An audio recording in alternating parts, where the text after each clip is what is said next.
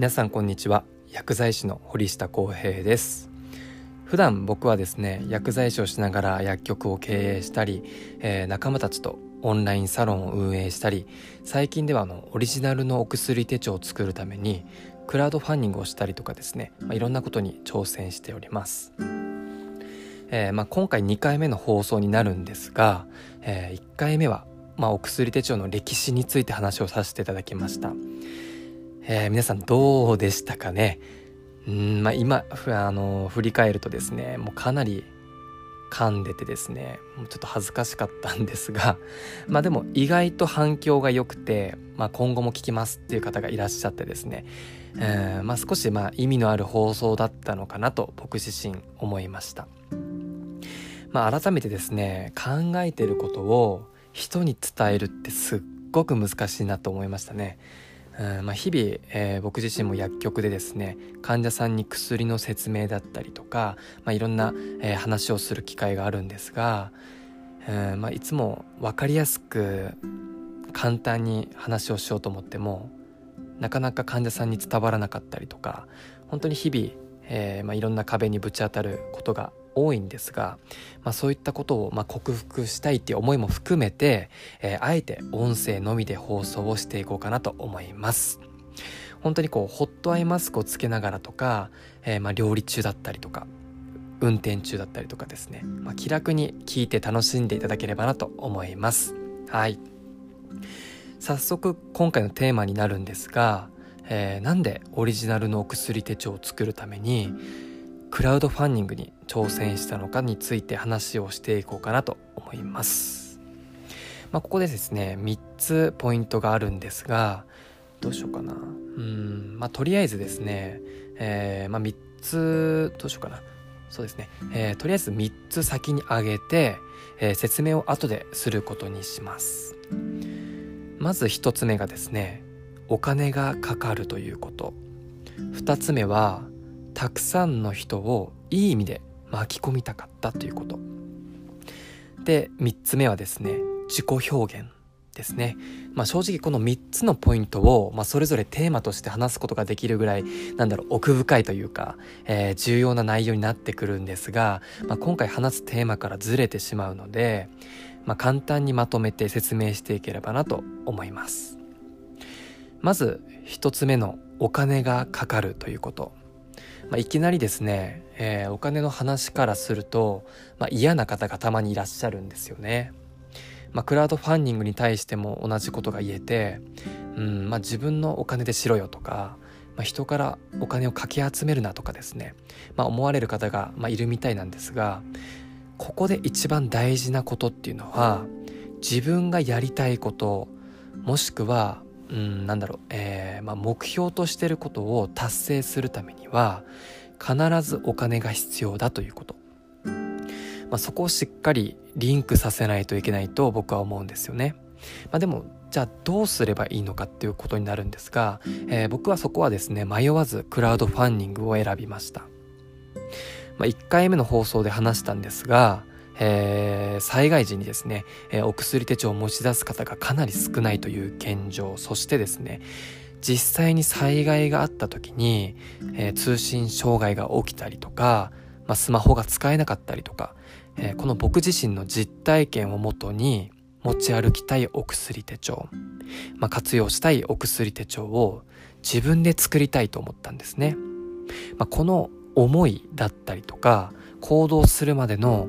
うんまあストーリーだったりとかその全てに意味があって、まあ、価値があると思うんです、まあ、そしてそのストーリーを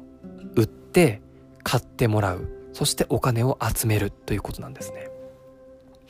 えー、まあ僕自身もまだあまり詳しくないんですが、えー、よくマーケティングとかの話でも物を売るな体験や経験を売れっていう言葉があると思うんですけどうんまあ、僕自身、まあ、こういうことなのかなと、まあ、捉えております。2つ目のですね、えー、人をいい意味で巻き込むっていうことなんですが、まあ、あえていい意味という言葉を付け加えてるんですけど、まあ、悪い意味だったら、まあ、ただの悪質というか迷惑だったりするので、えー、まあ悪用することは良くないよという意味で付けております。まあ、そもそもですね、えー、まあ根本的に薬剤師としてお薬手帳の重要性を伝えたいこの最大のミッションをクリアしていくためには、うん、薬剤師の僕らだけが盛り上がるとかではなくて全く関係のない、えー、たくさんの人に見てもらう必要があったんですね。えー、そしてですね、僕のこの立ち上げるまでのストーリーを、えー、支援してくれた方のおかげで、この目的を実行に移すことができたと。そしてその方の支援がもしなかったら、えー、この目的は、え実行に移すことができないので、うん、なんだろうな、うん、まあ、支援してくれた方と一緒にプロジェクトが進行されている、え一緒にものを作っていると同じ感覚なんですね。えー、僕の場合はですね、えー、インスタグラムとフェイスブックとかで広めて、えー、多くの方がシェアしてくれたおかげで、えー、この大きな支援をいただく流れになったんです。本当にですね、えー、シェアしてくれた、まあ、友達とかですね、本当に家族も含めて、本当に皆さんに感謝でいっぱいですね。本当に改めてありがとうございます。えー、まあ、このようにですね、人を巻き込む力っていうのは今後何かをするにあたってもうかなり大事なポイントになるんだなということを改めて学ぶことができました。えー、で最後にですね、えー、3つ目の自己表現ですね。うんまあ、特に今ですねスマホ、うん、いったインターネットがですね画期的すぎて、まあ、クリエイティブって言葉の壁が崩れてきてると思うんですよね、えー、まあ、誰しもがクリエイターになれるっていうことですまあ、簡単に、まあ、誰でも自己発信ができる中で、えーまあ、自分自身はどういった方法で、どういった形で自己表現を行っていくのかとかですね、えーま、非常にこれから必要なスキルになるんじゃないかなと思います。まあ、これは決して、えー、有名になるとかいう話ではなくて、まあ、あくまで自分を相手に知ってもらうためのスキルっていう意味なので、えー、誤って捉えないようにしていただければなと思います。えー、要はですね、僕は、えー、今回クラウドファンディングを通して、なぜしたいのかという目的に加えてですね、堀下康平はどういった人なのか、えー、何を考えているのかとかですね、えー、これも一つの自己表現という意味が含まれたプロジェクトだったということですね。はい。今ちょっとですね、今ずっと話してきた内容がちょっとよくわからないよっていう方がもしいらっしゃったら申し訳ございません。まあ本当にこの3つのポイントを、まあ、最後にまとめるとすれば、やりたいこととお金をしっかりリンクさせないといけない。えー、そして、うんまあ、人を巻き込むだけの熱い思いがあるかどうかなんですよね。で、そこを意識していけば、まあ、自然と自己表現が可能となるというふうに、えー、僕は思っております。はい。まあ、今回ですね、まあ、初めてクラウドファンディングを、ま、行って、えーま、自分自身が学んだ内容を皆さんとぜひ共有をしたいと思って、えー、今回のテーマにしました。まあ、くまで僕の意見というか、す、えー、べ、て正しい考え方というわけではありません。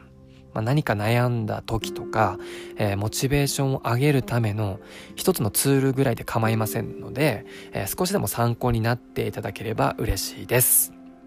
はい。では、皆さん、えー、今回この辺で放送終わりたいと思います、えー、最後まで聞いてくれてありがとうございました。では、皆さん、今日も一日お疲れ様でした。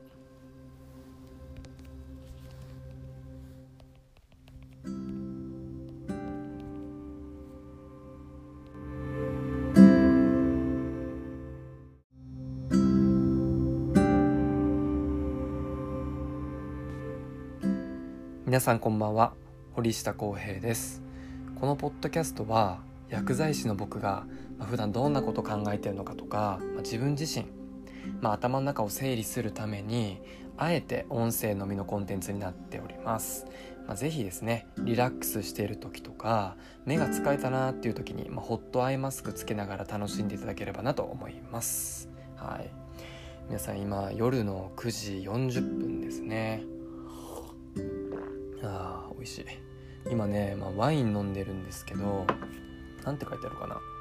嬉しいワインって書いてる。絶対安いやつですねこれ。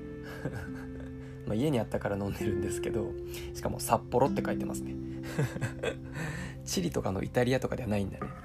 まあでもあれですよね。セブンのワインが美味しいとかも言うよね。まあどうでもいいか。はい、まあ、こんな感じでゆるい、えー、放送にちょっとなってしまうんですがあそうだ実は今日ですね話したいことがあって、えー、まあ、第1回から、ま話してきているお薬手帳の件について南日本新聞の記者さんから、ま取材を受けたんですね。これ本当に初めての経験だったのでいやもうかなり緊張しましたねもう最近緊張してばっかりなんですけど、えー、しかも写真も30枚ほど撮ったんですけどまあ、普段撮られ慣れてないから、まあ、かなり顔が引きつってたと思うしいや多分ねほんとやばい顔だったと思う。うん。えー、まあね、えー、新聞に、まあ、掲載していただいた際とかですね、まあ、僕の写真が載っていたら、まあ、あの時ポッドキャストで言ってたやつだと思ってください。はい。まあ、でもあの伝えたいことっていうのは全て伝えたと思うし、はい、もう本当に南日本新聞の記者さんえー、まあ、記事が完成されるのを、まあ、期待してですね楽しみにしてます。てか、まあ、こういうのもあれなんですよね。僕ののポッドキャストを知っているので、まあ、今回の放送も、ま聞いてるかもしれないんですよね、ま名前は言えないんですけど、ま改めて、えー、南日本今めっちゃ噛んじゃった。南日本新聞の記者さんのまる、えー、さん。今日は本当にありがとうございました。はいということで今から本題に入りたいんですが、まあ、今回のテーマは、えー、まあ、優しい日本語について話そうかなと思います、まあ、優しい日本語って皆さん聞いたことありますかね、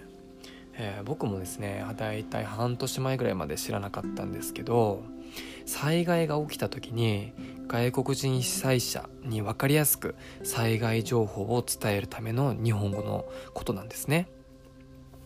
特に今、えー、まあ、外国人労働者っていうのは日本で年々増えてきているので、えー、本当に日本で暮らす外国人ってすごく多いんですよね。えーまあ、現在どれぐらいだろうな、まあ、日本で、まあ、確か、えー、永住資格を持ってる外国人の数っていうのは大体約100万人以上って言われてるみたいで、まあ、留学生とか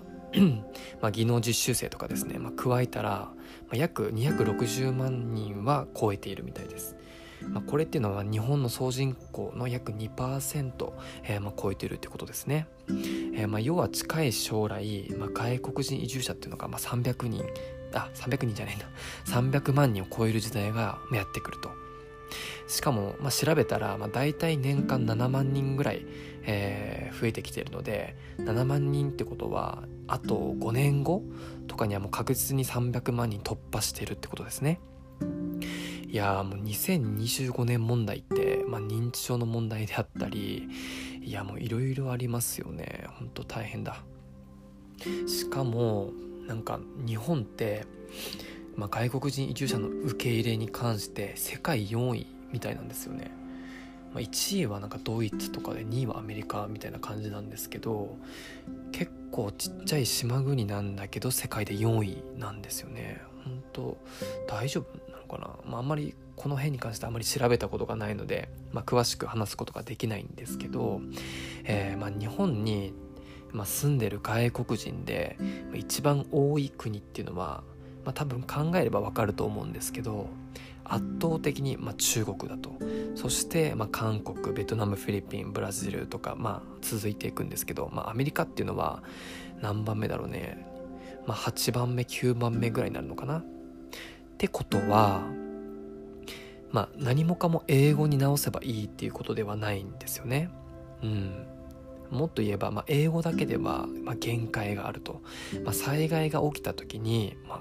えー、特にその外部からの援助が始まるまでだいたい72時間って言われてるんですよね。この72時間の間が、まあ、生きるか死ぬかの分かれ道ということ、えー、その間にもちろん多言語で、まあ、情報共有ができればいいんだけど、まあ、そんな時間は残されていないのが、まあ、現実なんです、まあ、特に日本語っていうのは、まあ、ひらがながあったり、まあ、カタカナがあったり、まあ、漢字があったり多分自分らでもすごく難しいなと感じると思うんですよね。これって、まあ、災害が起きた時、まあ、特にパニックになっている時って急に外国人の人に避難してって言われても、まあ、言ったとしてもですね相手からしたら避難っていう言葉がまあ分からないんですよね。避難っていう言葉を使うより逃げるって言った方が分かりやすいみたいなんです。まあ、これが、まあ、優しい日本語っていうことなんです。まあ面白いちょっと、まあ、データもあって、まあ、実際に1995年、まあ、平成7年ですね。1月17日に発生した阪神・淡路大震災の時に、えーまあ、死者の数と、まあ、亡くなった数ですね。と、えー、負傷者怪我をされた方、えー、日本と海外の方を比べた時に約2倍ほど外国人の方が多かったんですよね。いやこれを知った時って本当にびっくりしました、まあ、要はなんだろうな。うんまあ災害が起きた時、えー、災害時の外国人っていうのは特に情報弱者になりやすいってことなんです、まあ、もちろん今はまスマホが進んでいるので、えー、ま昔と比べてま情報共有がしやすいと思うんですけど、えー、ま通信障害が起きた時どうするのかっていう話になるんですね。なので、まあ、必ずしも安心ではないと思うんです、はい。えー、しかも、まあ、今年、まあ、オリンピックもあるし、まあ、今後外国人移住者っていうのは増えてくるので、まあ、優しい日本語があるんだよっていうことを知ってほしい。えー、その最初の知るきっかけになってくればなと思って、まあ、今回クラウドファンディングで作るお薬手帳の内容に加えています、まあ、初めはですね本当にいろんな情報をなんだろう入れる予定だったっていうか、まあ、掲載してたんですけどなのやっていくうちに何を伝えたいのかもなんか自分で分からなくなってきてしまって本当いろんな、えーまあ、たくさん悩んだ結果、まあ、現在の内容だけにしました。まあ、これって本当にイラストに関しても同じことが言えて、えーまあ、最初は本当に全く違うイラストだったんだよね。なんだよねって今めっちゃタメ語になったんだけど 最初と本当に全く違うイラストだったんですね。まあ、けど、まあ、プロジェクトをまあ進行する中でなんだろうお薬手帳の歴史から、まあ、本質から学んでいって自分自身が何を伝えたいのかとか、まあ、いろんなことを考えた結果、まあ、あのイラストレーターの兄貴と、ま相談をして、まあ、打ち合わせを繰り返して、まあ、現在今回の2種類のイラストになったんです。いやもう本当に大変でしたね、まあ、これは本当に裏話になるんですけど、まあ、ただ、まあ、イラストに関してはあまり詳しく説明するつもりもなくて、ま、アートっていうのはま人それぞれ感じ方があるので、ま、自由に感じていただければなと思います。